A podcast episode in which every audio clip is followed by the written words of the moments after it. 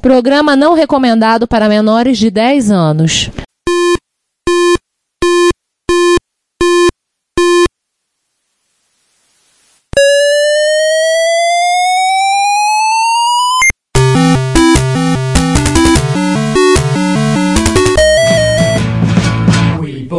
To help with your.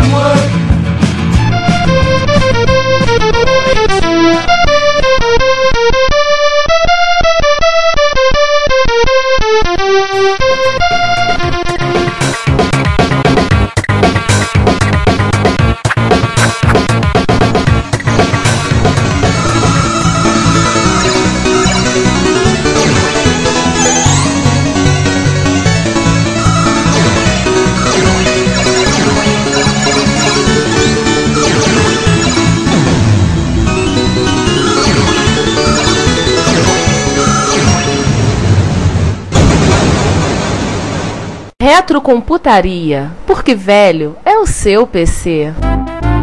Muito além, nos confins inexplorados, na região mais brega da borda ocidental desta galáxia, girando e girando ao redor de um pequeno sol amarelo e esquecido, cerca de uns 148 milhões de quilômetros de distância, Neste planetinha verde e azulado, totalmente inofensivo e cheio de gente insignificante que ainda não entendeu o que, velho é seu PC. sim, justamente esse pensador profundo que você acabou de ligar e fazer uma pergunta.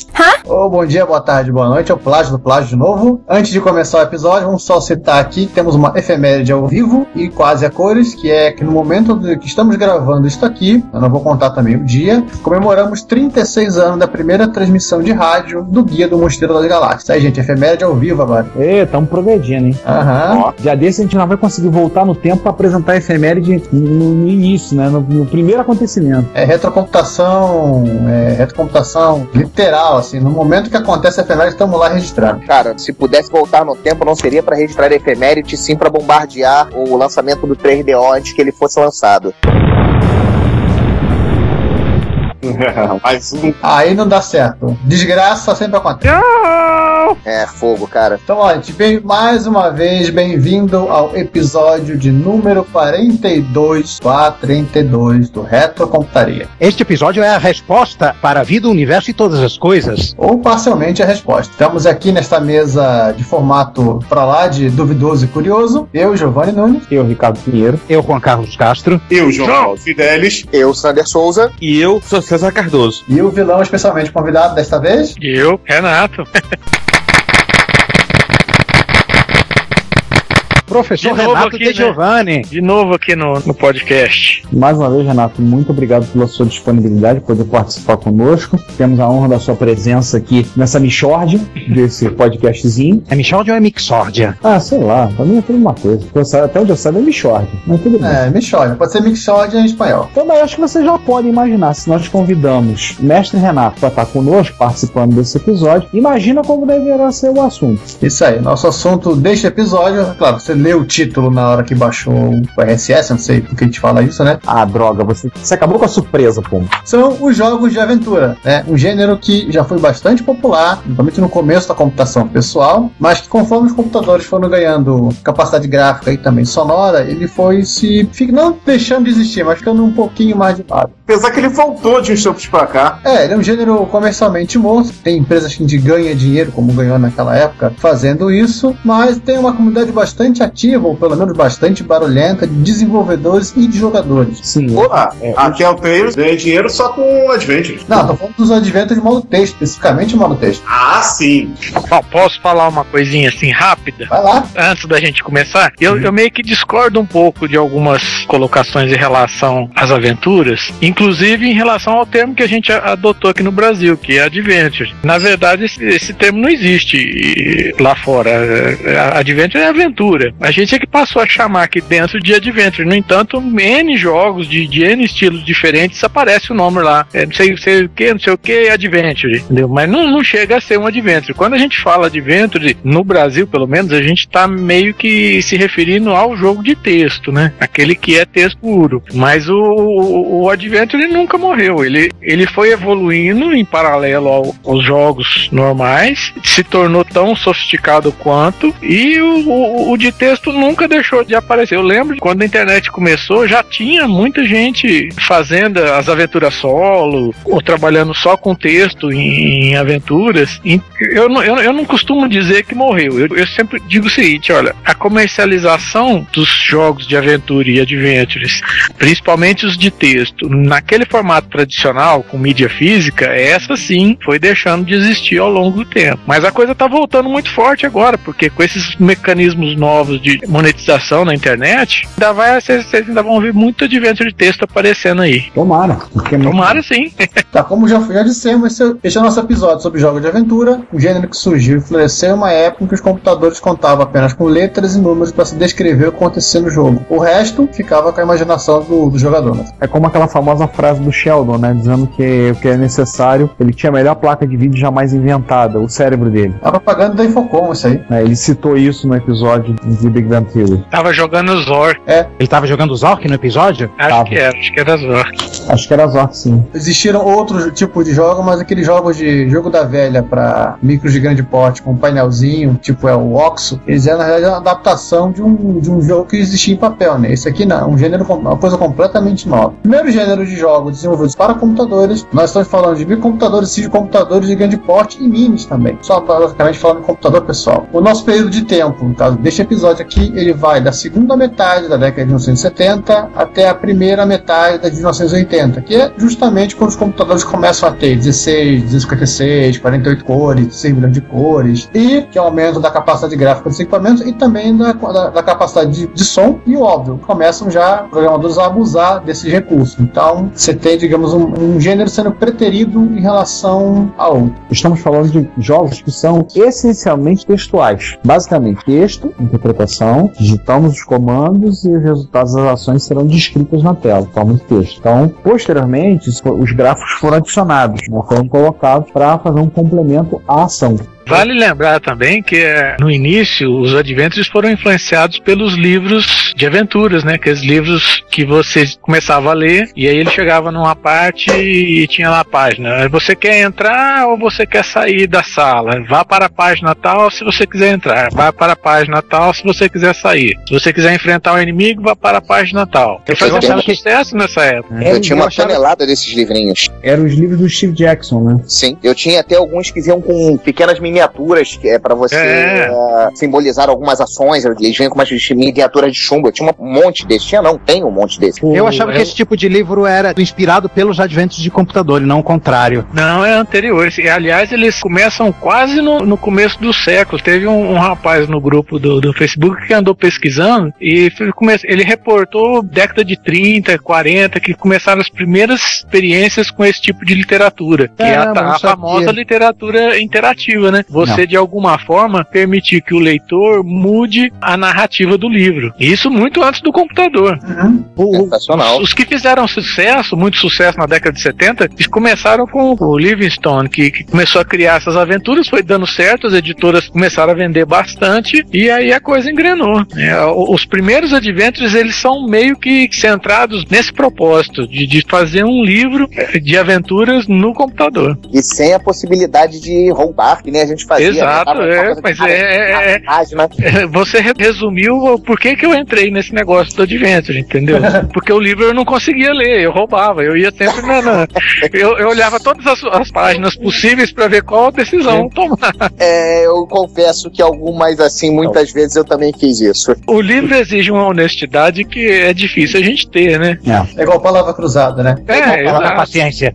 Não, mas a palavra cruzada, se não tiver a, resposta naquele livrinho, né, do, que você tá fazendo a palavra cruzada, e vai ter no próximo, você ainda fica sem saída. Mas o, o, o livro Aventuras não, o livro Aventuras tá lá. Se você vai enfrentar o ogro, só vá na, pra página tal. É lógico que eu vou lá olhar o que, que vai acontecer. Deixa eu ver se eu vou morrer. Dependendo do que acontecer lá, eu não, não enfrento. Eu não vou pra essa página, eu vou pra outra. É Não. claro, é. Escolhe Eu fugir. tenho, Renato, eu É. tenho, eu não lembro qual aqui, mas eu tenho um livro aventura aqui, que ele na verdade eles são três livros. Quando você É. chega no final dele, ele te joga para o segundo ou pro terceiro. É, exato. Isso aí evoluiu bastante. Inclusive, filmes foram feitos assim. O pessoal tá voltando a fazer aventuras filmadas nesse estilo, entendeu? Aqui tava vendo uma ontem, tem uma discussão dentro do quarto, aconteceu alguma coisa e de repente o filme para. Você quer salvar o cara ou você quer que ele morra? Dependendo do que você escolhe, ele vai para um outro filme É legal. e, e toca o barco, entendeu? Você vai. Estilo fantasmagoria. É, isso É. era- uma coisa que antigamente era muito complicado de fazer. Hoje em dia tá muito simples, né? Aham. Ah, Qualquer hoje um. tá fácil. Qualquer um tem um celular com câmera, como já falaram o pessoal de cinema que fala muito. É uma ideia na cabeça, uma câmera na mão, uma porcaria na tela, né? É, na verdade, o pessoal tem a, tem a câmera na mão, é falta a ideia na cabeça. Sim. Eu tenho uma vaga memória de ver um- alguém fazendo isso num canal do YouTube. O- a pessoa escolher clicando, o cara colocou vários vídeos em sequência, né? E no final do vídeo, já, se você quer que o herói faça isso, ele chama um vídeo do YouTube X. Caso cara clica no outro link, vai pro Y. Acho que era, acho uma coisa comercial mesmo. Não, o próprio YouTube ele permite esse recurso de você clicar em opções para ir para outros vídeos. Você pode até com o mínimo de paciência criar isso dentro do próprio YouTube. Sim. Vídeo comercial da Heineken. Mas essa interação do usuário é uma interação bem pobre. Sim, sim. Basicamente é só fazer um fork, né? Ou isso ou aquilo. No, Você cria dois botões e um timeout. Mas aí, vamos voltar ao tema do nosso, nosso episódio. A intervenção do jogador é feita através de palavras, verbos que podem ser associados ao objeto do jogo, substantivos para produzir a sua ação. Então, por exemplo, norte, sul, leste, oeste, pegue chave, use chave, acenda a lâmpada, Sei lá. mate a onça com facão. É.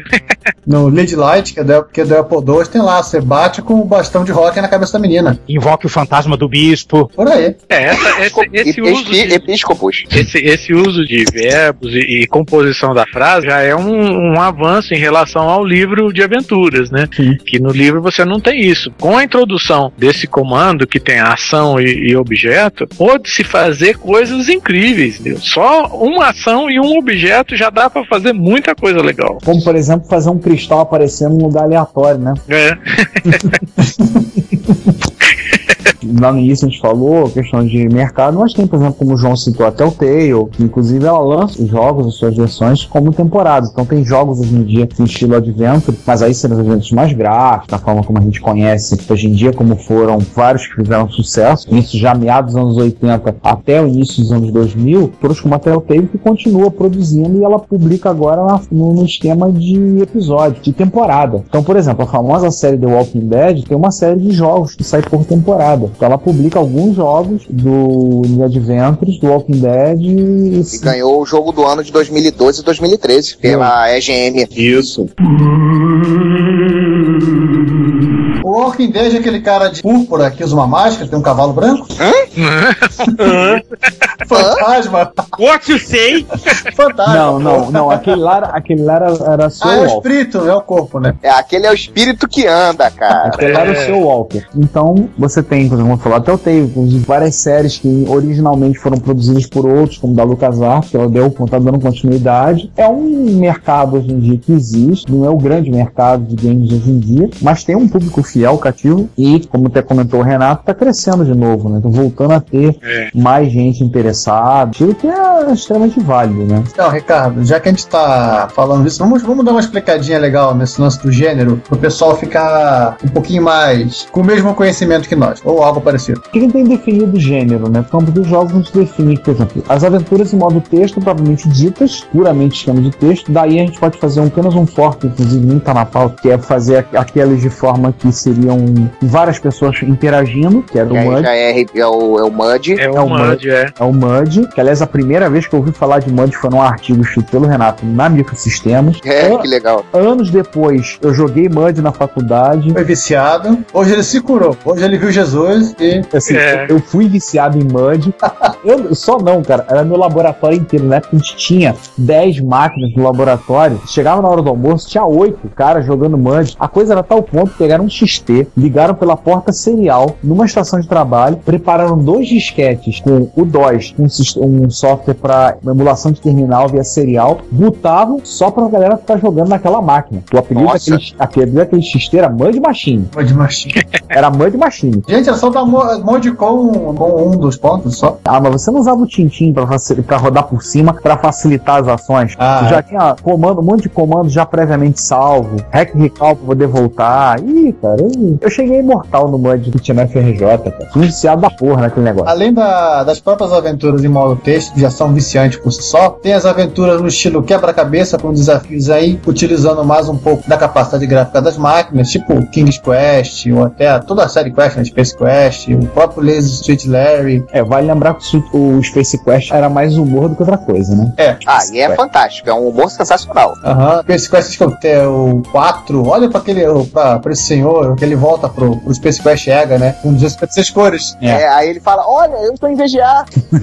ele próprio se olha há tempos atrás e olha, eu estou em VGA. E tem vários dos quests, além dos da LucasArts, né? Tão conhecidos, série Monkey Island e outros, né? Aí temos RPG de mundos inteiros que se fica explorando, tipo Ultima, World of Warcraft, né? Aí já são os MMOs, né? É, Não, não, Eu mas ia- ainda tem RPGs clássicos offline ainda, tipo Dragon, Dragon Age Origins, tô, não, tô, tô falando do Ultima 4, Ultima 3. que é sensacional. Não, mas Eu- tem até modernos, cara. Você Ah. tem RPGs modernos, tal como esse Dragon Age Origin, que é sensacional, é 100% offline. E ou seja, pra facilitar ainda mais a vida, né? Temos os híbridos que misturam o gênero desse troço de cada um desses caras aí, namoram cada um, cada pedaço com alguma coisa, com parte de arcade. E aí é um mundo em si só, né? É Zelda, Final Fantasy, Phantasy Star. É, eu- esses Ixi. aí eu acho que fogem do, do nosso escopo. Eu ia falar de um gênero que é muito mais irmão dos adventures propriamente ditos, que não foi citado na, na pauta, dos visual japoneses, que o melhor representante aqui, o, conhecido pelos ocidentais, é a série Snatcher e Policenaut, da Konami e do, e do Hideo Kojima. É, mas o, mas o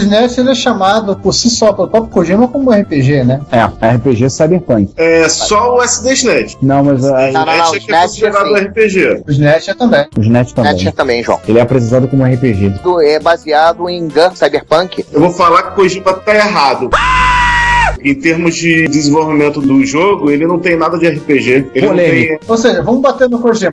Meu Deus! ele não tem níveis de dificuldade, É. ele não tem level pra você upar de habilidades. Só o XDNet que é assim. Sim, sim, sim, eu sei, eu concordo contigo. Ele é mais adventure do que o Final Fantasy. Esse sim é RPG. Ah, mas é aquela coisa, a culpa é do Kojima, né? Vamos bater nele depois. Já deram dois nheque-nheque ali no escutador de bolero do, do cidadão. Lembrar da série tipo Is, Shaq Ah, e outros É, esses são RPGs também. RPGs mesmo, né?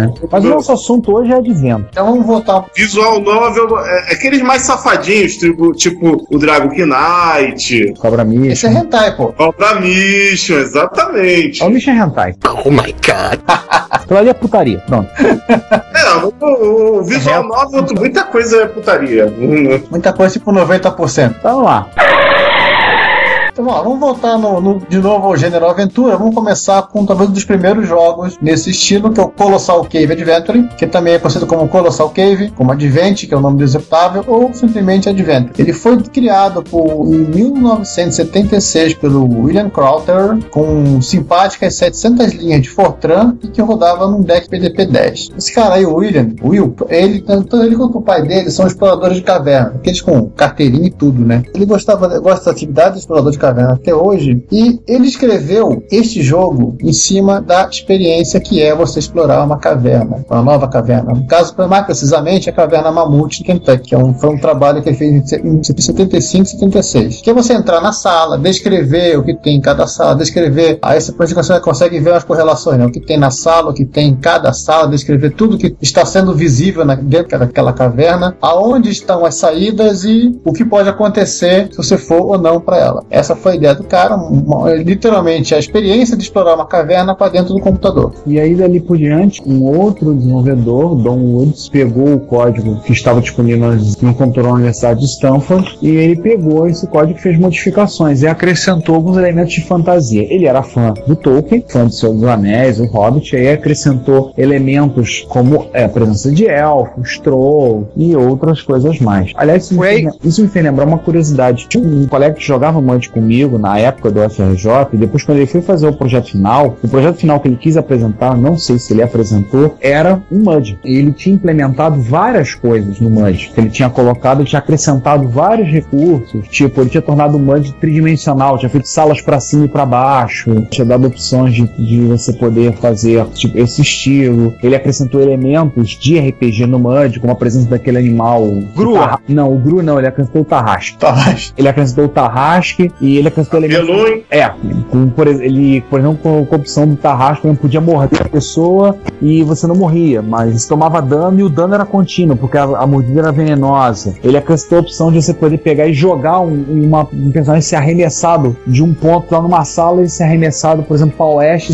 e ele parar quatro salas depois, por exemplo, quatro. E eu lembro que conversando ele tinha dito que iria apresentar isso como projeto final na faculdade. Perdi o contato com ele, não sei se ele apresentou. Ele estava fazendo em cima do código original do Dico, acho que era do Dico Mud, que estava fazendo essas alterações. Se você estiver ouvindo esse podcast, bicho, entre em contato, tá? Dê notícia. Aliás, a- com essas alterações do Don Woods e, obviamente, a popularização da Adventure, ele foi responsável por muitos e muitas semanas de procrastinação universitária na época. Quem assistiu o Get Lamp, se tem uma citação, acho que do próprio Don Woods, que ele fala: durante uma semana ninguém fez nada. Eu lembro. Bom, esse jogo foi convertido para C e até hoje faz parte dos Unix, dos BSDs e dos sistemas família Unix Linux. Foi portado para PC pela Microsoft. Aliás, o primeiro jogo lançado para ele, disso eu não sabia. Apple II, TS-80, etc. Para PLI, VM, CMS, mini computadores e até uma versão reduzida para ZX81. Suponho que com expansão de 16K, pelo menos, né? Pelo menos. Eu acho que tinha Colossal Cave para MSX. Tenho quase certeza que tinha. Você teve pra CPM e tem pra MSX. Vem cá, não- ele não é o NetHack, por acaso? Não, não, NetHack ele tem uma interfacezinha que você acompanha o andamento do personagem. Tentei achar no apt Cache Search aqui o, o Adventure e não achei. PSD Games. BSD Games? É. Ah, Ah, tá no BSD Games, é verdade. Tá todo no pacote. E uma- me deu uma curiosidade agora. Se ele existe no BSD Games, provavelmente eu tenho ele aqui no SX. Ah, tenta Esse é aí. pacote padrão. Ah, você com hífen ou sem hífen? E sem hífen. Tudo junto. só uma um da gente, só pra lembrar, o Adventure do Atari 2600 não tem nada a ver com esse Adventure, tá? Mesmo porque lá é um, um quadradinho roubando uma chave e tentando fugir de um monstro que parece um cavalo marinho. É, não tem texto. Não tem Que o texto. manual É, chama de dragão. Mas nós vamos falar sobre esse cara também. Ele tem correlação. O, o Adventure acabou se tornando a base, né? No base, dali o pessoal pegou e seguiu a ideia que, que rendeu, e daí esticou e, e fez uma base para o pessoal começar a desenvolver diversas suas próprias aventuras. Aliás tem, Ei! aliás, tem um sujeito que eu conheço que escreveu um artigo uma vez que dizia o seguinte: que jogar Adventure é muito bom, mas programadores radicais diziam que era mais divertido criar Adventure. Tem mais. Acredito. Pois é, isso é uma frase que eu não esqueço, sabe? O próprio Scott Adams, vamos falar daqui a pouco aí, não o cara do Dilbert, por favor, é outro Scott Adams, ele fala assim no, no Get Lamp que ele viu o Adventure, que ele ficou fascinado com aquilo. Eu posso vir? Aí ele ia depois do expediente né, na faculdade pra olhar, pra jogar aquilo. O cara perguntou: Você quer ver o código fonte? O cara, não, não quero. Eu sei, eu sei, eu sei como eu posso fazer um. Puxa. É, e ainda no, no meio universitário, né, existe um trabalho chamado Interactive Fiction, é, The Computer Story Game Adventure, baseado no Colossal Cave. É uma dissertação escrita por Mary Ann Buckless, que é uma referência para todo mundo que escreve hoje dissertação sobre jogos de computador em geral. Foi apresentado na graduação de PhD dela na Universidade de Califórnia, campus de San Diego, em 85. Infelizmente, assim, foi o primeiro trabalho a tratar de jogo de computador. Na época, ela não foi muito, muito bem aceita pelo, pelo- pela instituição, pelos professores da época, e no final ela acabou, digamos, largando dessa vida. Foi cuidar da, fazer outras coisas. Mas quem tiver 40 dólares sobrando aí, pode tentar comprar uma versão impressa do, do- da dissertação dela para ler com E aí, calma. que você citou o Scott Adams, né? Que não é o Scott Adams do Gilbert, é o outro Scott Adams. Uhum. Ele fundou uma empresa, né, que era tipo, inicialmente nome Adventure Internacional. Ela só tinha esse nome nos Estados Unidos. Na Europa, ela era Adventure Soft UK, por exemplo, na Inglaterra. Vai Vai entender. entender por quê, né? Ele, pra gente, assim, ele não só deu início ao, ao negócio né, de, de jogos de aventura, como o próprio negócio de jogos para computadores em 78. É, ele se intitula o avô dos jogos de, como é que é, do Computer Adventure Industry, da indústria dos computadores, do- do- dos jogos de aventura para computador. Está no site dele. GetLamp tem uma citação dele no final, nos extras, né? Falando dos últimos dias da empresa. Ele cita a fim do, do TI 994A, da Commodore. É, pelo que eu entendi, assim, do, do vídeo, parece que a- no final a- o, que, o que restou da empresa foi comprado pela Commodore, virou um, um braço da Commodore. E assim, ele ainda tá ativo por aí, né? No ano de 2012, tem dois anos retrasado, né? Ele me lança um, um jogo novo. É o de. Como é que eu pronuncio isso aqui? The Inheritance. Então, que é um adventure e que ele avisa que você precisa ter uma Bíblia para acompanhá-lo. Se você não tiver uma Bíblia, ele deixou embutido dentro do próprio jogo uma Bíblia do Rei Jorge. Eu tô dando uma olhada que tem no site dele pra baixar, ele tem versões jogáveis de, dos jogos clássicos, né? pra PDA, pra Windows, Windows de 95 até o Windows 8, nossa, soluções em planilhas, é, cartão, versão para Palm, para as calculadoras T89, TI92 Plus da Texas. Para aquele, para aquele amigo lá do, do É, e versões web para jogar versões em Java e outros jogáveis via web. Pô, interessante. hein? Quem quiser matar a saudade, experimentar. É interessante porque, como você falou, ele não parou, né? E hoje ele lançou um jogo recente agora, né? Aham. E aí a gente começa a falar de quando esse, como esse negócio ficou sério, né? Que é a Infocom e o Zork, ou que às vezes poderia dizer que é o Zork e a Infocom. Focom, muito importante. Zork na minha vida, um dos Ai. primeiros adventures que eu joguei no Apple, fundado em 1979 por David Lebling, Mark Blank, Albert Veza, só nome difícil, cara. Por isso que vocês botaram pra mim, né? tá explicado. É claro. E Joel Beres. Vocês me perdoem, senhores mestres da minha vida, que fizeram da minha infância mais divertida. Espero que vocês me perdoem caso eu tenha falado o nome de vocês errado, tá? Isso é, se algum de vocês ainda tá vivo. Não, o Gru vai te pegar. o Gru vai comer você. Na época, todos os estudantes ou funcionários do MIT, né? Apesar de criado em 1979, seu primeiro e mais famoso produto foi criado dois anos antes, o jogo Zork, para rodar nos computadores de grande porte do próprio MIT. que também emprestaram ao pessoal. O primeiro produto comercial da, da Infocom foi o Zork para TRS-80 modelo 1. Peraí, peraí, peraí, peraí. Só um, só um adido. O primeiro Zork foi para TRS e não para Apple? Não, é o primeiro Zork foi criado para micros, para TRS-80 modelo 1. Vai lá, Juan, o que, que tinha o modelo 1? Quanto de RAM? 4K. 4K, 4, 16. E assim, eles tinham que fazer, no caso, acho que eles usaram a versão, a versão já direta para disquete, eles tinham que fazer o, o Zork caber num micro de 16K, por exemplo. Ah, cara, 4K tu vai, cara. Conheço um cara aí que fez, uma, fez um advento de caber num micro com 1K.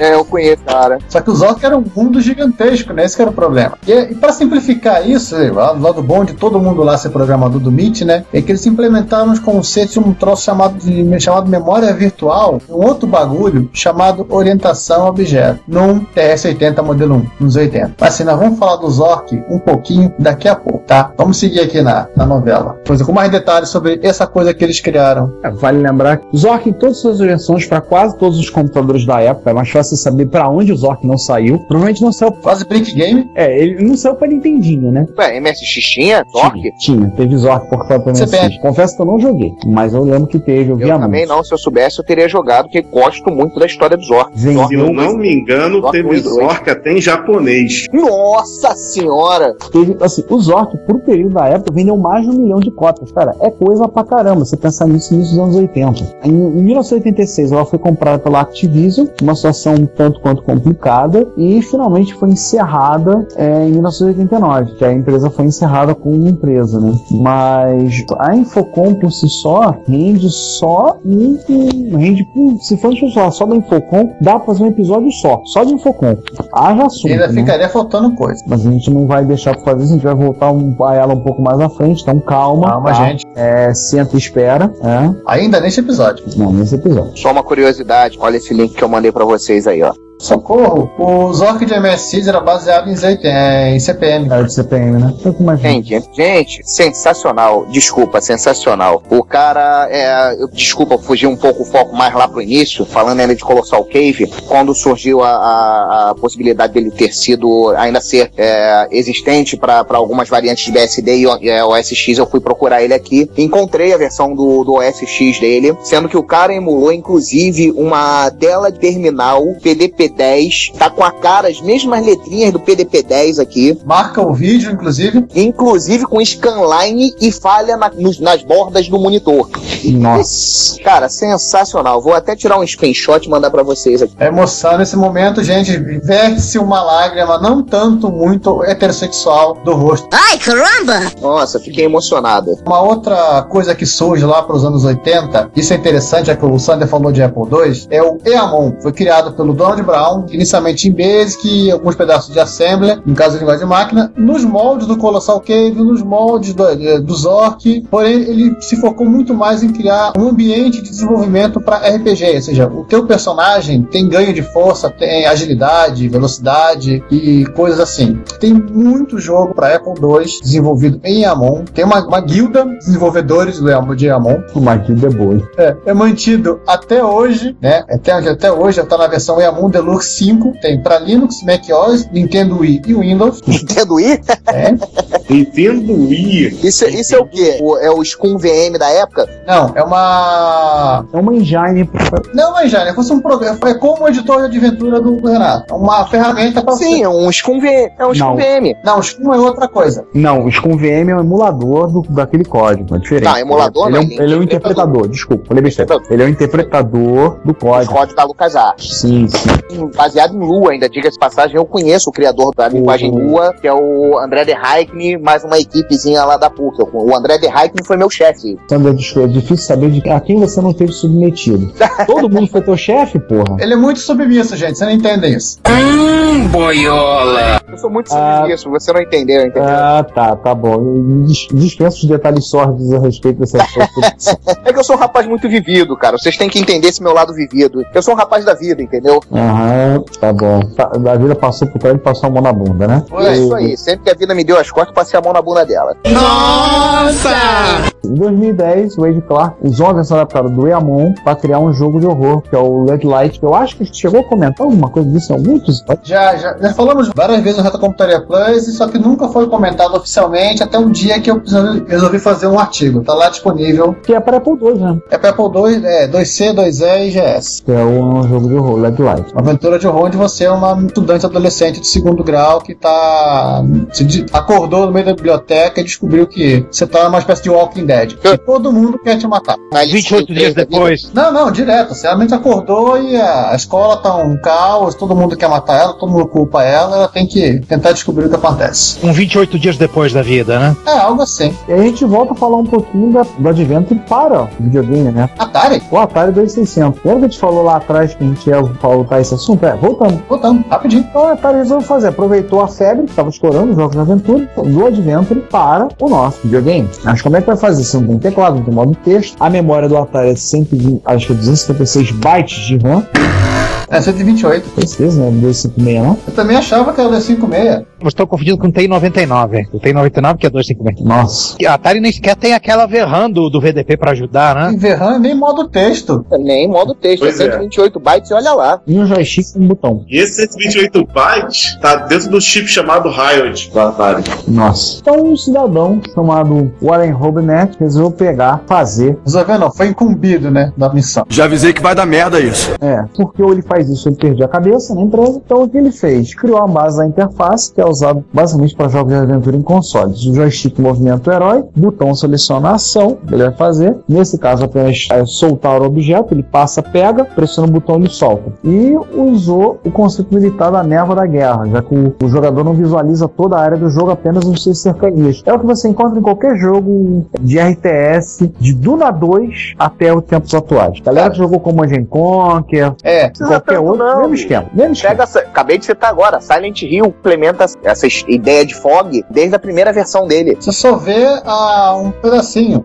E no caso do Adventure, tem uma grande vantagem. Você precisa ter menos objetos na RAM. Sim. Com 128 bytes, Você não tem mu- muito espaço pra brincar, você não tem muita área de manobra. A sua bag vai ser bem pequenininha. Não, não tinha bag. Você simplesmente saía arrastando. Ou você, no caso do Adventure do Atari, você pegava o imã pra poder levar as coisas. Quer dizer, levar mais de uma coisa. Teu imã era uma pseudo bag. De curiosidade, tem talvez o primeiro easter egg sem notícia, que ele cansou de ouvir falar com a aventura da Atari, a aventura da Atari, e ele falou, porra, eu tenho que botar isso em algum lugar, vou fazer alguma coisa de forma de dizer que fui eu que fiz. E existe a imagem no, na Wikipedia, se vocês procurarem, tá lá, que você Ensinando, encontra, inclusive, como achar o easter egg. É, a partir do Castelo Amarelo, desceu uma tela à direita de quem olha. tá lá, aparecendo. Created by... Aproveito para fazer uma pergunta pro Renato. Seria por causa desse jogo Adventure da Atari que o sucesso desse desse jogo, já que ele via com o console, o meu veio com ele, que o gênero no Brasil ficou com esse nome? É, pode ter sido, mas eu acho que é meio anterior mesmo. O pessoal da área de informática, que naquela época ficava muito ali em volta da, da microsistemas, eles se referiam a esse tipo de jogo como Adventure vindo lá do comecinho mesmo, entendeu? Mas é, mas é a pergunta, como é que eles chamavam lá fora esse tipo de aventura, Renato? É, é aventura mesmo. Nesse sentido, é um jogo de aventura. Só que a, a palavra aventura é adventure, entendeu? Pra nós, adventure passou a ser um tipo específico de jogo. Sim. Como Shutting Up, ou algumas pessoas chamavam de Penetrator. Exato, é. Mashups da vida. É. Não, chamam Shutting Up de Penetrator, por exemplo, por conta de um único jogo. Eu lembro que na época, vendo uma revista estrangeira, tinha lá um- uma propaganda de página inteira colorida de um, de um jogo, aquele jogo do Frog, que o sapo tem que atravessar a rua e, e os carros ficam passando de um lado ao outro. Claro. e tinha lá, é, não sei o que lá, tal, Adventure não sei mais o que. Eu falei, não, mas isso aqui não é um Adventure, entendeu? Aí que, que eu me toquei, falei assim, não, pera lá, é, é uma aventura, não deixa de ser uma aventura, É, entendeu? pra um sapo E- atravessar uma avenida, realmente é, é, é, um- é uma, é uma aventura. A gente pode chamar de aventura, mas não pode chamar de um adventure. Mas lá fora não existe essa distinção, né? Existe só o, o termo adventure se referindo-se a aventuras de um modo geral. É, hoje eles usam a palavra mais comum que o pessoal tem utilizado é ficção interativa. Interactive Fiction. É. Exato, é. Eu acho, eu até acredito que por causa disso, que a gente eh, tem essa ideia de que o- houve uma época que o Adventure morreu e foi pro, pro céu dos Adventures, entendeu? Quando na verdade o jogo de aventura ele nunca morreu. Ele se transformou, ele se adaptou, ele ficou muito parecido com os outros, mas praticamente hoje todos os jogos são parecidos, entendeu? E é uma questão mais, eu acho, uma opinião minha, é, relacionada ao termo, né? Porque você chega lá e dizer, ah, eu jogo Adventure, você tá falando naquele jogo de texto que a gente conhece e tal, mas o cara lá fora de repente pode não entender dessa forma, né? Com certeza. Eu cito até na nova geração de videogames, primeira aparição que eu vi de um, é, por assim dizer, adventure que me chamou a atenção e me fez inclusive comprar o videogame foi o PlayStation 1 com o Resident Evil. Eu vi aqueles puzzles que tinham dentro do próprio jogo, aquilo me remetia muito aos puzzles que eu tinha, os quebra-cabeça dos adventures antigos, que você tinha que pegar um objeto na sala tal, levar pra outra sala tal, abrir a porta, pegar isso, levar pra lá, pra acender a lâmpada que tava não sei lá onde. Esse gênero de adventure, que hoje em dia a gente chama de survival, ele também não, não era novo no PlayStation, ele surgiu na Alone in the Dark, do PC. Isso aí, isso aí, Alone in the Dark. Não, de PC não. Tem o Alone in the Dark em original de FM Taos, pô. Não, de Amiga também. Não, o FM Taos é porte do PC. Não, é o contrário, João, não é não? Não, de PC, americano esse jogo. Não, porque o jogo é francês, é da Infogames. É, é for game, for Infogrid. Ah, então é o contrário. Então o porte feio de PC pra FM Taos. Isso. É de um japonês chamado Pierre. Ah, chamar Pierre. Boa. Voltando ainda aqui, só pra terminar, o Adventure da Atari foi lançado em 79, no final da década de 70. O João que falou que o Atari dele veio com o Adventure. Engraçado, o meu, o meu já veio com o Missile Command. Meu veio O meu com também. o meu veio com Missile Command e Defender. Era uma promoção que você comprava e ele vinha com Defender e Missile Command. Acredito que eu acho que eu nunca, bem. eu não acho que eu nunca joguei o Adventure do Atari. Não me lembro se eu já joguei. Assim, o problema dele é que a gente, a, a gente esperava uma, algo mais, né? não aquilo que era o jogo. É. É, na época do Adventure do Atari, eu tava acostumado a jogar os Adventures de CP400 Color. Então eu esperava uma coisa completamente diferente. Os Adventures do Bob Winter, por exemplo, eu tava acostumado a jogar The Black Sun Tomb, é, Callisto Island. Aí peguei o Adventure do Atari e achei aquilo um nojo. É, porque esses sim são do CP400, esses são os que a gente tá debatendo aqui, os É. que tem a vertente mais pura, né? É. Apesar de ter gráfico, eles têm a vertente bem mais pura. Sim. Os gráficos são só uma ilustração. ilustrar, né? É que nem ilustração num livro. Exatamente. Retrocomputaria.com.br Esqueci. É um pouco mais nerd? Ah, mas é muito melhor. Bom dia, boa tarde, boa noite. Bem-vindo a mais uma sessão de leitura e de notícias do Retrocomputaria, seu podcast de retrocomputação. Aqui na nossa mesa, em forma de estrela, eu, Giovanni Nunes. Eu, Ricardo Pinheiro. Eu, César Cardoso. Eu, João Cláudio Fidelis. Eu, Sander Souza. Que quase foi atropelado. E quase foi atropelado. Pois é, a nave, a Coração de Ouro passou perto, né? Passou. Estamos no episódio 42, né? Cuidado com os Rogons. Aham. É, como é que a gente começa a nossa boa e velha sessão? 2014 das efemérides. Enquanto não dá. Qual é a primeira aí? As primeiras efemérides iam falar de gente que está fazendo aniversário, né? 75 anos de Adam Osborne, um dos pioneiros da computação pessoal. E o criador das corporações Osborne lá do Homem-Aranha, né? Não, esse é outro Osborne. Ô Sandro, você não pode repetir piada, tá no contrato. Ah, tá, sim, tá no contrato, foi mal, galera. Não, na realidade ele é parente do, do Ozzy. E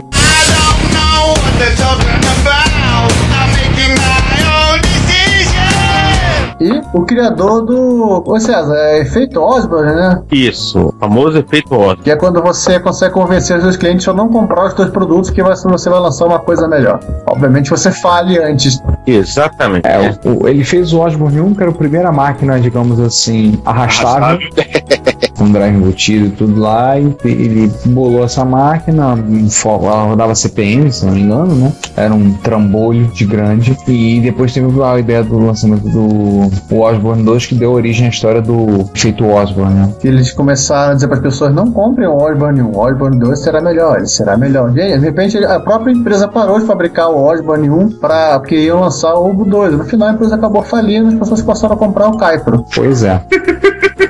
Concorrente direto. Oh, que legal, hein? Desandou tudo. Se interessar, tem outros, eh, outros causos de efeito Osborne ah, na Wikipedia, tá? Pra quem quiser se divertir. E, esse computador aqui é uma foto clássica do jornalista norte-americano posando ao lado de nobres mujahidins, é, armados suas AK-47 lá no Afeganistão. Obviamente que 30 anos depois foram os mesmos caras que derrubaram o Trade Center, mas isso não vem ao caso, né? Pois é. Lembrar que Adam Osborne não está mais entre nós, ele faleceu em 2003, mas nós lembramos do, do aniversário dele, que se ele tivesse vivo, estaria completando 75 anos, por conta também do legado que ele traz, né? Por conta da que ele trouxe para a história, para a minha computação. É, ele era um dos caras do, lá daquele do Computer. Nossa, qual é o do clube lá? Homebrew Computer Club. Do Homebrew Computer Club. Ele era um do- dos participantes e membros ativos. Sim, e tem todo um legado de, de história que ele passou, que ele, que ele trouxe para a computação. Tem um artigo muito interessante do Register falando um bocado sobre o que ele desenvolveu, o que foi feito, todo o seu trabalho. Tem uma uma do Osborne 1, inclusive, parecendo uma maleta. Aí, ironicamente, uma moça levando a maleta deve ser uma piada de mau gosto, né? Essa moça é uma altero- ela é alterofilista, a gente não sabe. É, Hu- Hulk esmaga computador homenzinho.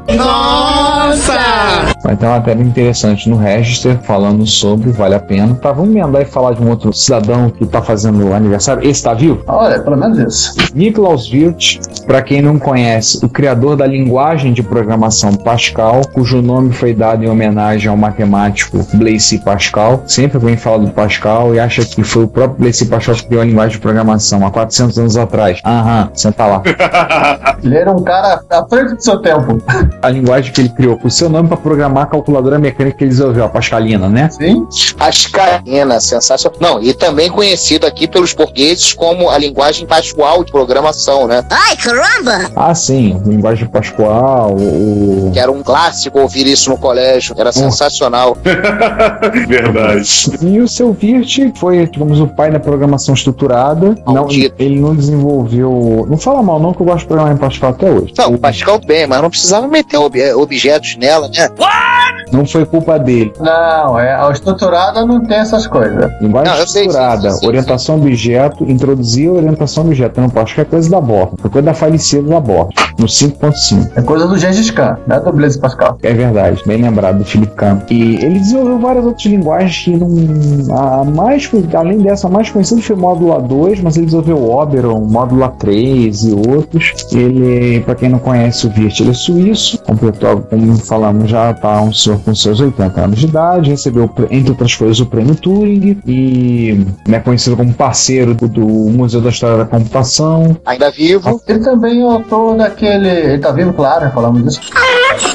Ele também é autor daquele manifesto sobre programação simplificada, né? Sim, sim. Foi uma, um, um post nosso no Reta Computaria Plus de alguns meses atrás. É linguagem foi conhecido por Algol W, Euler, ou seja, ele fez outras linguagens homenageando matemáticos famosos, Módula, Módula 2, Oberon, Oberon 2, Oberon 07, Oberon System. E Jursik também. Não, não essa não, né? Não, não, não, não. não. Isso, aí, isso aí vai estar mais pra brainfuck do que outra coisa. Ah, tá. E também muita, trabalhou muito com engenharia de software e outras coisas mais. Cidadãozinho bem simpático. Um velhinho bem simpático. Permite me dizer obrigado por ter feito a linguagem de programação Pascal, que é uma linguagem que eu particularmente gosto de programar em Pascal. Me desculpe os ceseiros, mas eu gosto de programar em Pascal. Entendo como uma fraqueza minha. Oh, yeah. Não, tirando a parte de trabalhar com arquivo, o Pascal é legal. Eu tenho a sensação de um professor que ele falou o seguinte: Olha, eu ensino, eu mostro como é. Mas não pede pra explicar, não. Não posso a menor ideia. Acho que para encerrar, vou comentar uma, uma frase, a lei do Virt, que ele anunciou em 1995.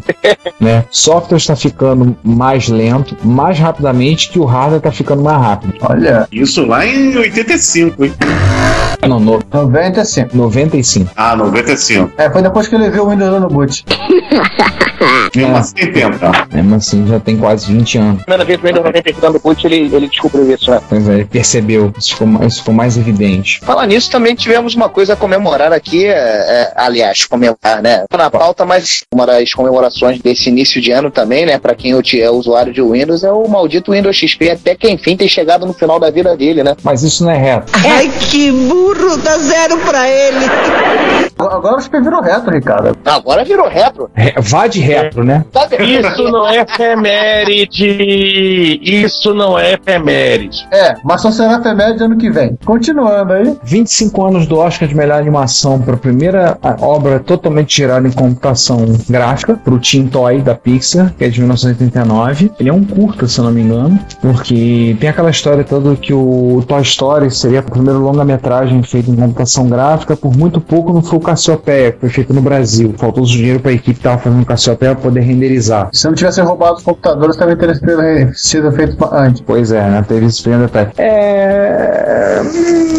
Hum, Steve Jobs estava por trás da Pixar, né? É, Steve Jobs manda, manda roubar o computador dos caras lá. É, não duvido não. Mas o Tim Toy foi a primeira animação da Pixar em curta-metragem que veio ganhar um Oscar. Tá totalmente gerado em computação gráfica. O Oscar na, naquela categoria de curta-metragem de animação. E só lembrar assim, né, tinha que ser um curta-metragem, porque na época não tinha HD suficiente para caber um longa. Não, não dava, né? Não tinha, não tinha condição, não, não bastava. Tem que considerar também uma outra coisa, que foi, foi um negócio assim, bem um, um marco gigante para computação gráfica, porque até que a academia de Hollywood ela é muito chata, ela é muito tradicionalista. Imagina, que são chatas. Tanto é que até hoje o diretor de efeitos especiais não leva Oscar, até hoje. Então, esse Oscar da, da academia começar a reconhecer um curta de animação 3D CG, que não, todas as outras produções que tinham eram live actions com sequências em 3D. Antes desse, esse foi o primeiro 100%. Então, é foi um grande marco. É mesmo assim, acho que Tron não ganhou muita coisa, né? Não, Tron não ganhou nada, eu acho. Acho que nem efeitos especiais Tron levou. 92. Trovão fracasso. Nem melhor a aparição de um Apple III no cinema. E única, né? É, porque o. Se eu não me engano, acho que 82 quem ganhou o Oscar foi Caçadores da Arca Perdida de efeitos especiais. É, não é pra menos, né? Olha, gente, bobeira nossa aí, errata, esquecemos de falar uma efeméride, é isso? Foi 40 anos do lançamento do 8080. Uhum. de 1974, o processador Intel 8080 foi lançado e nós esquecemos de comentar disso. Shame on, shame on us. E no mesmo ano, vamos tentar lembrar, 11 meses depois, foi lançado o Z80, que fazia a mesma coisa que o 8080, era mais barato e tinha mais um quilo de upcode. E era um processador muito mais simpático. Sim, com, com Z é sempre legal. E aí, César, o que, que fez, fez 25 anos, uma, uma, literalmente uma criança? Pois é, né? Há 25 anos atrás, Sergey Berners-Lee fez a proposta de um projetinho no CERN que virou uma tal de World Wide Web. A tal da ARPANET, né? Não, a tal das internet. A tal das internet. É o E azul que dá acesso à internet. Isso. Azul. Esse cara mesmo. Ele fez o E azul. Ah, na verdade, o meu era um M, cara, quando eu comecei. Não é eu sei, mas a, a maioria na- fica procurando o E azul na tela do computador para poder acessar a internet. É, com certeza. Se pintar o E de outra cor, a pessoa não vai achar. Ferrou, nego, não acessa. Não, graças a Deus, graças a Deus que acabaram com o Windows XP, que assim eu posso voltar a fazer páginas decentes. Não preciso ficar mantendo retrocompatibilidade com o Internet Explorer 6. Ah! Calma, gente. Vai ter 50 anos até o último usuário XP morrer. Ah, aliás, falando em 50 anos, né? Pois é, 50 anos para coisa bem grande que 50 anos. Pô, Foi grande nisso, grande barulhenta. grande Mas- barulhenta, esquenta Exatamente. demais e de refrigeração líquida. Já naquela época. Não, até hoje precisa É. de refrigeração líquida. Não, não, precisa não. É, não, não, não, não, não. É, acho que existem ainda, né, claro. Não, System 390 precisa de refrigeração líquida. Não, só os maiorões. O penazinho não. Mas peraí, a gente não tá falando do 390, tá falando do 360. A gente É, tá falando do Xbox, o 360. PC do, do IBM System 360. Além do System 360 ser praticamente o, o produto que definiu o mainframe, ou que a gente né, define como mainframe, ele trouxe uma série de coisas que a gente considera como normal. Por exemplo, você poderia fazer um upgrade do processador, continuar usando o mesmo código, o mesmo periférico. Além disso, né, se- além, óbvio, da IBM conseguir é, criar um modelo, deu origem a, a um livro que o pessoal de software gosta muito, que é o famoso livro né, de Fred Brook, Fred É, Brook, que era o, foi gerente do projeto, e que é um livro até hoje amplamente estudado em faculdade de software, de projeto, etc, etc, etc. Ele foi o primeiro computador a ter implementação em microcódigo dessas instruções. Ele tinha o conceito de família de. Eles querem, eles querem conceito de família. Família, cachorro, gato, galinha. e atualizando. E se eu me lembro eu acho que meu pai me chegou a mexer em 360, chegou a trabalhar com ele. É, foi o primeiro grande produto comercial. Como ele era uma família, não era um modelo específico, né? Ele tinha o- é, até 360, para assim dizer. Aliás, é, esse livro aí do, do Fred Brooks, ele tem relação com a- as borradas que a IBM fez, tentando fazer vários temas operacionais pro 360, que no final ela acabou tendo que juntar tudo numa coisa só. O 360 até deu sequência até a família chegar a 390, que virou as E-Series, né? É, o 360, 370, o S370XA, o ESA 370, o S390 e a arquitetura Z, que é, o, é um marketing upgrade da IBM. Que é, que é a atual mercadológica arquitetura que tá mandando, né? Nos mainframes. Sim. E que, tal qual acontece com o Windows, roda o código 360 se você tiver umas fitinhas disponíveis aí e precisar rodar um programa velho. Aí, Como diz um, tem um, no final da matéria, se for olhar no Slashdot, nós não vemos mainframes como uma tecnologia legada. Eles são resilientes, robustos e bem, assim, em termos de custo, um, um custo bem efetivo para alguns dos trabalhos que nós executamos. Por nós eles tiveram um 4380, 4341, depois 4381, quando meu pai estava nos anos 90, meu pai já estava na programação, já estava com os micros, mas uma das vezes que eu tive lá, eles estavam no, eles tinham comprado um 3090 e tinham dois 3090 no Brasil, um lá e um na Petrobras. O da Petrobras tinha Vector Facility, que era um módulo de processamento vetorial. E era um andar inteiro para máquina, era muito engraçado aquilo, né? Um andar inteiro, o terceiro andar do bloco C, o terceiro ou quarto andar, não lembro, era só dele. O, ar, o, o sistema de refrigeração vinha da coluna de água do ar-condicionado central do prédio. Detalhe, o prédio tem ar-condicionado central e tem 18 andares. Que show, hein? Imagina o sistema de ar-condicionado do prédio, descer direto para refrigerar aquele trambolho. Cara, eu cheguei a mexer lá no, no HGUVM, HGUVM não, no HCE. Ah, Eu cheguei a mexer no, no HCE ainda com o 390 também lá, só que ainda com o terminal 270, cara. O terminal vai ficar até o fim dos tempos junto com as baratas, cara. Ah, sem dúvida. Esse terminal SNA, é, o 390 acho que foi o último a ter, ter ainda alguma implementação de SNA. Depois a IBM foi para um tal, um tal de Ethernet. Vamos voltar pro episódio? Já que estamos no, no corte que não, não vai pra gravação? Vamos lá. Vamos voltar ao. Ainda nos 50 anos, uma coisa bem mais legal do que mainframe? Pera aí, eu vou fazer duas propostas, até porque Vai. acho que 50 anos, vamos deixar o só entrar. É, vamos verter. Primeiro, é, Lord Sugar resolveu comemorar os 30 anos do Amstrad CPC, Aí, João. Opa. né? É, João e Sandy. E, Tá bom. que é discriminação? É. Você não conta. Não. Você é prostituído. Que isso? Ué, João também, pô. Você não conta. Ô, Sander, a gente não vamos, vamos ignorar sua opinião sobre Amstrad, não. Você nem ligou teu Amstrad ainda.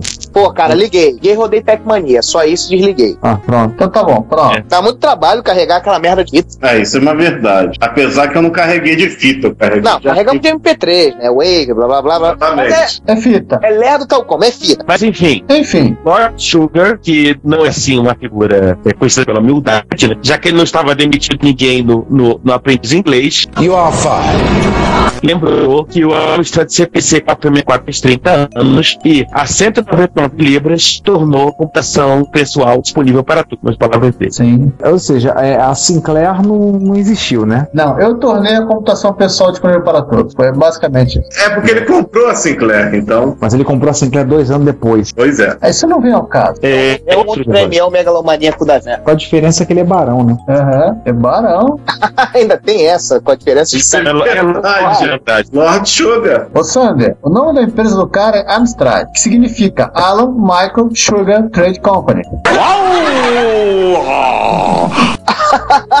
tá, sensacional. Olha que, olha que coisa assim, bem humilde, né? Então, Cara, essa eu não sabia. Nem eu sabia disso. Cara, ele é tão humilde, ele é o tipo do cara que é tão humilde que se orgulha disso. Ah, então tá, né? ele é tão humilde que ele tem vergonha disso. Só faltou botar o Associates no final, né? Só faltou chamar a empresa dele de Mi. Tal como o Jobs fez com o serviço, né? Hã? Ué, a ATME, iJobs? é, o, o, o Steve Jobs, não, não, o serviço lá, o AMI, que agora virou é, iCloud, E Cloud. iCloud, Depois do iCloud veio Creuza. e, é, é, Meu bem. Deus. Já aqui no Brasil, antes do iCloud, eu já tive a IPVA, a INSS. Eu já Ai, tive. para, para, para, para. ICMS. Vamos à última efeméride, porque a gente tem mais assunto. Então, vamos ficar fazendo piada É, cretina. A minha proposta, eu, assim, primeiro, Vamos encerrar a leitura com essa efeméride. é tipo, se o cara vai ficar perguntando por que está falando disso, eu acho, vamos propor a ele que ele volte ao Computaria 1, ouça tudo de novo, e volte Uma proposta, né? né? Isso aí. Então, só vamos deixar o link, só uma citação, que eu tô tocado aqui lendo o. Aliás, vocês podem tocar aí o, o resto das efemérides, que eu vou ficar lendo aqui o site do, do 50 aniversário do Baby, tá? É mó legal o site. Toca, toca aí, Vitor. Toca. Pô, tá legal mesmo, isso aí tá bacana e bem feito. Tava olhando ele aqui também. Vamos para. Sessão Hackaday? Hackaday, Zé. Bora. Então, começamos então projeto de um micro usando do próprio Hackaday, um projeto novo do Hackaday, porque afinal de contas a gente tem que falar do Hackaday, porque sempre tem coisa legal para se ver lá. Sim. Não é nenhum segredo que eles gostam de retrocomputação, máquina clássica, tecnologia vintage, então eles estão desenvolvendo o seu projeto para sua máquina. Eles gostam de 68 mil e acabamos de descobrir que eles gostam de outro processador também. E gostam do, do V99 38, né? do Nem o 58. V38, do V9938. Isso aí. O 38 eu já vi em outras máquinas além do MSX2. Houveram algumas máquinas um tanto quanto bizarras que tinham ele. Mas então é um projeto com uma máquina com 4 MB de RAM, um 68000, um V9938, Ethernet, um Ideia Compact Flash. Olha, você é um amiga melhor que uma amiga. Teclado PS2 e quem sabe talvez um CID. Ah, não. Vamos mandar de colocar uma PLL. Não, a versão do Cid Plus, né? Que é a 6581. Não, vamos mandar de colocar uma PLL. Isso é mais legal. Tá aí, outra coisa que eles gostam é do Cid. Ah, mas o Cid é legal pra caramba. Vamos dar um desconto pro cara. É só a Commodore que eu não gostava do CID. O público de Commodore 64 encheu o saco pra Commodore colocar dois CIDs no Commodore 64. Os caras não fizeram. Ah, nego fez por fora. É, acabou fazendo por fora. E nego acabou fazendo por fora e tem Commodore 64 rodando com oito CIDs paralelos. Tá tranquilo. Nossa. Ele é diferente do PSG do MSI, né? Que se queimar, muita coisa para de funcionar, inclusive o teclado e o joystick. Se no Commodore 64, se você queimar, você não- se você for surdo, você nunca vai perceber. Não, inclusive eu tenho um aqui cujo defeito dele é o, é o Cid- além de outros chips que eu já removi dele, né, Pra fazer escambo entre outras máquinas. Um- Ou seja, o defeito dele é não ter nada. É, agora no momento, o defeito dele agora no momento é não ter nada, mas na época quando veio pra mim o defeito dele era o. Voltando o que eles estão fazendo em termos de software? Bem, primeiro, estão partindo para portar um compilador de C e vamos arrumar o quê? Vamos portar o Unix. Não, eles não portaram o NetBSD. Ainda não. Mas eles estão pensando em trabalhar com o Micro C Linux, que é para ambiente tecnologia entre aspas, embarcada, entre muitas aspas, e tem porte para absolutamente qualquer coisa, quase tudo, incluindo 68 mil. O Micro C Linux ele, não, ele tem menos requisito de- de processador, né? Você é como usar um 68K padrão, que não tem MMU e outras coisas, então esse cara acaba sendo a melhor opção. Acho que até o NetBS ele pede uma MMU no meio do caminho aí. Sim, ele trabalha assim, ele pode trabalhar com um equipamento que não tem memória virtual e não tem MMU, é um trabalho mais complicado. E onde quer que ele esteja, um abraço ao Adriano Cunha que fez isso, conseguiu portar um Unix para rodar na MSX, que não tinha nenhuma das duas coisas. Aliás, não tinha nem memória direito, né? Muito menos memória. Pois é. Tinha uma vaga lembrança. Porque é uma pena não ter continuado o projeto. Eu adoraria ter um Unix rodando no meu MSX hoje mais moderno. Mas o bichinho funciona, só pegar lá e se divertir. Sim, funciona. E, aí, já, e já que você vai fazer isso, aproveita e pega esse link aí do Aprendendo Assembly para o emulador via web, que você vai precisar de um pouquinho caso você queira reaprimorar o, o Unix. Aprendendo ah. emulador na web. Uau, um Assembler. Nossa, aonde, aonde é que tem isso? Assembler para emulador na web? Na pauta, cabeça. Na pauta? Aprender assembly com o emulador via web. No caso, um simulador, né? Ah, sim. É, que, é porque por, por acaso eu tinha clicado no link, ele abri, abriu aquela caixa do link em cima e tinha sobrepujado ele aqui, ó. Mas ele, sempre, sobre... Ele sempre sobrepõe. Você clica na caixinha e vai. É, pois é. Eu não tinha prestado atenção nisso. Vamos lá. Hum, interessante isso aqui, hein? É, o nome do, é o IASP, né? O projeto IASP é um... Literalmente um assemblezinho bem simplificado que você desenvolve, se aprende, no caso, né? Passam kits de programação, você tem ah, o seu código, você tem os mnemônicos gerados, você pode ficar brincando de fazer LEDs piscando e coisas parecidas. É um Arduino virtual programado em Assembler. É, algo assim. O que, aliás, é muito mais seguro do que você ficar, ficar brincando com seu micro clássico. Vai que, vai que. Ah, pois é, né? Não dá pra queimar nada não, não que eu lembre. Aham. Vai correr isso Né, melhor fazer no emulador. Então. Se você quer enviar um comentário crítico, construtivo, elogio ou colaborar com as erratas deste episódio, não hesite faça. Você pode falar conosco através do Twitter, no usuário arroba retrocomputaria, pelo e-mail retrocomputaria.gmail.com ou colocando comentários no post desse episódio em www.retrocomputaria.com.br. Lembre-se sempre do que dizemos. Seu comentário é o nosso salário. Muito obrigado e nos vemos no próximo podcast.